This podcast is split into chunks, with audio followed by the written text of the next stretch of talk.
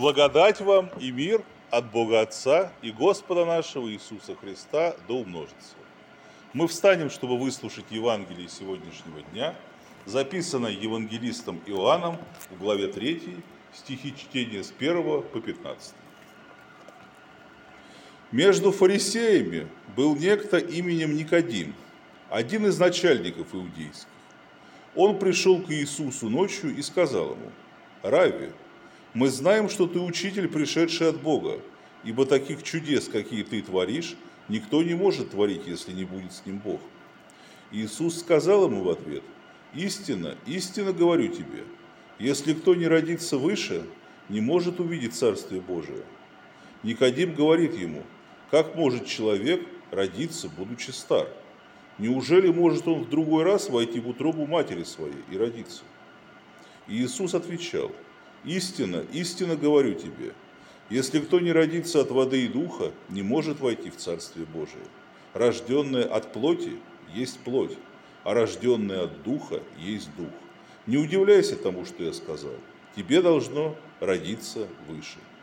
Дух дышит где хочет, и голос его слышишь, а не знаешь, откуда приходит и куда уходит. Так бывает со всяким, рожденным от Духа. Никодим сказал ему в ответ, это как может быть? Иисус отвечал и сказал ему, ты учитель Израилев, и этого ли не знаешь? Истинно, истинно говорю тебе, мы говорим о том, что знаем, и свидетельствуем о том, что видели, а вы свидетельства нашего не принимаете. Если я сказал вам о земном, и вы не верите, как поверите, если буду говорить вам о небесном? Никто не восходил на небо, как только сшедший с небес Сын Человеческий, сущий на небесах. И как Моисей вознес змею в пустыне, так должно вознесено быть Сыну Человеческому, дабы всякий верующий в Него не погиб, но имел жизнь вечную. Аминь. Это есть Святое Евангелие. Присаживайтесь, пожалуйста. Никодим. Сожалению, об этом человеке мы знаем не так много. Кем он был? Тайный ученик Иисуса Христа. Человек, видимо, достаточно уважаемый, степенный, фарисей, учитель, даже член Синедриона – но от других его отличала одна черта. Даже будучи уже в годах, он стремился к истине. Он в своем мировоззрении не костенел, он был открыт каким-то новым знанием. Он был готов принять истину. Не ту, которую он понял когда-то, будучи еще молодым, а такая, которая ему открылась теперь уже, в зрелом возрасте. Видимо, с этой целью он избрал Иисуса в качестве своего учителя – и даже приходил к нему по ночам для спокойного сокровенного разговора, что в принципе не одобрялось среди них. Иисус был галилеянином, а как известно, Никодим был фарисеем и учителем, даже членом Синдриона. Они достаточно сильно презирали галилеян, считали их еретиками, ну если не еретиками, такого слова не было, ну по крайней мере грешниками. Иди и исследуй, разве из Галилеи приходит пророк?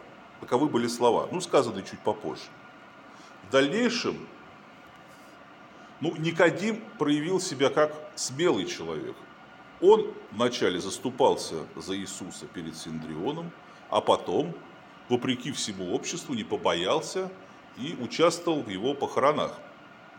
То есть тем самым он бросил достаточно серьезный вызов обществу. Тогда вообще даже прикоснуться к распятому человеку на кресте считалось большим грехом. Проклят всяк, висящий на дереве.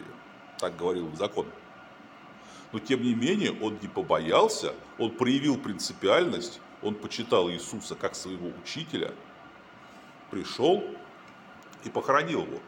При том, что остальные ученики разбежались, которые были с ним больше и даже ближе к нему, чем Никодим. Ну вот такие качества проявляются в таких вот ситуациях. По крайней мере, он не был ни трусом, ни лицемером. По нынешним меркам его можно было назвать просто хорошим человеком. Я не знаю, Евангелие об этом не сказано, стал ли впоследствии Никодим по-настоящим рожденным свыше христианином. Больше о нем ничего не сказано. Но для нас важно понять, что хороший человек, к сожалению, это автоматически не означает рожденный свыше. Давайте теперь вернемся к их разговору. Иисус говорит ему, если кто не родится свыше, не может увидеть Царствие Божие. Здесь присутствует такая некоторая игра слов. Не то, что игра. Дело в том, что свыше на греческом языке звучит анотен и обозначает одновременно рожденный как свыше, сверху, так и рожденный заново или сначала. В отдельных случаях издревле. Видимо, Никодим понял эту фразу в таком вот прямом смысле. Отсюда и его вопрос, как я, будучи стар, снова смогу войти в утробу матери. Видимо, он понял его слова Иисуса буквально, как я могу родиться заново. Что же это такое? Давайте смотреть.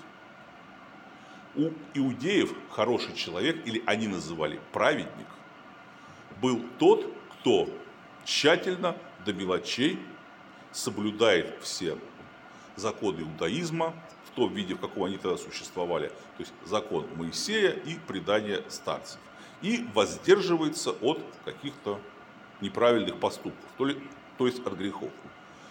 То есть человек, который мог бы грешить, но в силу своих убеждений этого не делает. Вот это в их понимании был праведник. А кто такой рожденный свыше?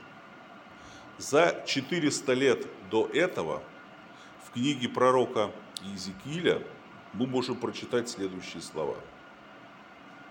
«И окреплю вас чистую водою, и вы очиститесь от всех скверн ваших, и от всех идолов ваших очищу вас, и дам вам сердце новое, и дух новый дам вам, и возьму из плоти вашей сердце каменное, и дам вам сердце плотяное, то есть мягкое, человеческое вложу внутрь вас ваш дух мой и сделаю то, что вы будете ходить в заповедях моих и уставы мои будете соблюдать и выполнять.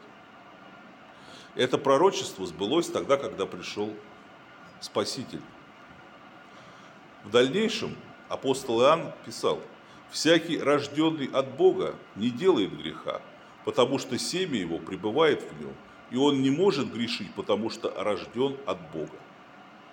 Давайте разберемся, что же это такое. Во время грехопадения, которое произошло с Адамом и Евой, грех через змея, через дьявола, вошел в душу человека и поразил ее, как поражает тело человека заразная болезнь. И человек не смог от нее избавиться – она настолько исказила его внутреннюю природу, что человек фактически утратил изначальный образ Божий, по которому он был создан. В дальнейшем, когда человечество стало развиваться, то, что изначально было плохо, уже приобрело вид некой нормы. Мы стали привыкать жить к греху то, что было создано как прекрасный мир, исказился до неузнаваемости. Но самое страшное, то, что человек вот этот вот искаженный мир воспринимает теперь как норму. А то, что действительно является нормой, воспринимает как нечто чужеродное, что-то искаженное. Ну, весь мир такой, значит и я такой. Почему я должен быть другим? Человечество придумывает массу различных законов, деклараций, норм морали, вводит какие-то самоограничения, запреты, но это лишь снимает симптомы. То есть человеческую природу это исцелить не может, мир это исцелить не может. Мы как-то пытаемся регулировать наши взаимоотношения, чтобы друг друга не перебить окончательно, но все равно мир все дальше и дальше погружается во зло.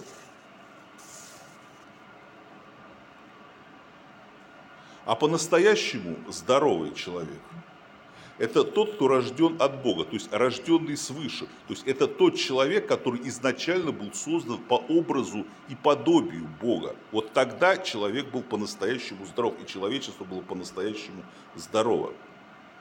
Давайте в самом начале Библии прочитаем. «И сказал Бог, сотворим человека по образу нашему, по подобию нашему, и да владычествуют они над рыбами морскими, и над птицами небесными, и над скотом, и над всею землей. Изначально человек рожден по образу Бога. А грех испоганил человека. И в дальнейшем человек испоганил все, до чего смог дотянуться. Я прошу прощения за такие грубые слова, проповедник не должен с кафедры так выражаться, но тем не менее эти слова как нельзя лучше иллюстрируют то состояние, в котором сейчас находится наш мир и люди. В нашем мире полно боли, скорби, различных страданий, обмана, но при этом в мире есть и надежда. Это единственная наша надежда Иисус Христос. Потому что Он принес на землю не обезболивающее в виде каких-то законов, запретов и так далее. Он принес в мир настоящее исцеление, когда благодаря этому исцелению человеческая природа вновь становится такая, которая была создана изначально, то есть по образу и подобию Бога, возвращает в первоначальное состояние. Дух дышит где хочет, и голос его слышишь, и не знаешь, откуда приходит и куда уходит. Так бывает со всяким рожденным от Духа. Святой Дух – это присутствие Бога на земле. Бог присутствует всегда во всем и везде. Увидеть Его невозможно. Ни один человек не может увидеть Бога. Но почувствовать на себе Его присутствие можно. Это как раз и есть Дух Святой, который дышит где хочет, который, опускаясь, подходя к человеку, исцеляет его природу. Со временем грех умирает, человек освобождается от него и возвращается к своему первоначальному образу. Апостол Павел писал, «Ибо вы умерли, и жизнь ваша сокрыта со Христом в Боге. То, что мы считали как жизнь, действительно являлось духовной смертью. А рожденный свыше – это как раз тот, кто умер для этой духовной смерти и возродился к настоящей жизни, жизни в Боге. То есть обрел свою первоначальную природу. Такой человек уже не грешит не потому, что не хочет, не потому, что в отношении него действуют некие запреты или самоограничения – Просто грех становится противен самой его природе. Он уже не может этого сделать. Вот это означает рожденный от Духа. Жизнь христианина, она похожа как на эвакуацию человека из зоны стихийного бедствия. Все горит, все рушится, все падает – но человек видит, прилетают спасатели на самолете, вертолете или там на вездеходе и бросают ему спасательный канат или лестницу или что-то еще. И вот он вцепился в эту лестницу всеми своими силами, руками, ногами, зубами, все, что у него есть, всей своей крепостью. И вот его вытаскивают отсюда. Он летит, болтается. Но самое главное, не сорваться, не упасть. Вот это вот есть спасение – то, что мы будем спасены, это гарантия, потому что тот спасительный трос, спасительная дверь, ну как угодно можно дать, которую нам спустили, она непременно приводит нас к Богу. Но держаться за нее, то есть идти по этому пути, следовать за Христом, мы должны своими усилиями. У нас есть Слово Божье, у нас есть молитва, у нас есть церковь, собрание верующих. Это та крепость, те наши инструменты, та наша сила, с которой мы должны держаться вот за эту спасительную лестницу. И как Моисей вознес змею в пустыне, так должно вознесено быть Сыну Человеческому. в самом начале нашего богослужения литург совершенно справедливо сказал, то есть не сказал, процитировал, жертва Богу, дух сокрушенный. В действительности Богу мы не можем дать многого. Что можем дать мы тому, которого вообще, который сам все это создал? Единственное, что мы можем ему предложить, это наши грехи. То есть мы можем отказаться от наших грехов, растоптать их, распять их, тем самым вцепиться за вот эту вот спасительную лестницу. В Ветхом Завете была такая история. Здесь она описана, и как Моисей вознес Мию в пустыне, так должно вознесено быть Сыну Человеческому. В книге «Числа» мы можем прочитать историю, когда израильский народ в очередной раз, идя по пустыне, возроптал на Бога и на Моисея, зачем вы вывели нас из земли египетской, где мы, в общем-то, по сравнению с этой пустыней неплохо жили, хоть и в рабстве, хоть и в грехе, но там мы жили, а теперь вот мы умрем. И из пустыни выползли змеи и стали кусать людей. Люди бросились просить Моисея, Моисей, помолись Богу, чтобы от нас удалили этих змей. И Бог сказал Моисею, возьми медного змея и подними его на знамя. И те, кто будут на него смотреть, они будут исцеляться. В этом отрывке есть сокровенный смысл. Тот, кто видит свой грех, змей – это олицетворение греха, и распинает его на кресте, то есть отказывается от него, раскаивается, он остается жив. Он проходит вот этот сложный эпизод, когда ты уже рождаешься заново, рождаешься свыше, но ты еще находишься в этом мире.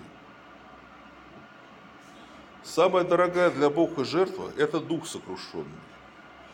Иисус взял грехи всего человечества, которые были, которые есть тогда при его жизни, которые еще не были совершены, которые совершаются сейчас, и принес их Богу.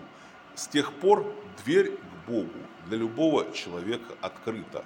Но войти в эту дверь человек должен сам. И мир Божий, который превыше всякого ума, соблюдет сердца и помышления ваши во Христе Иисусе. Аминь.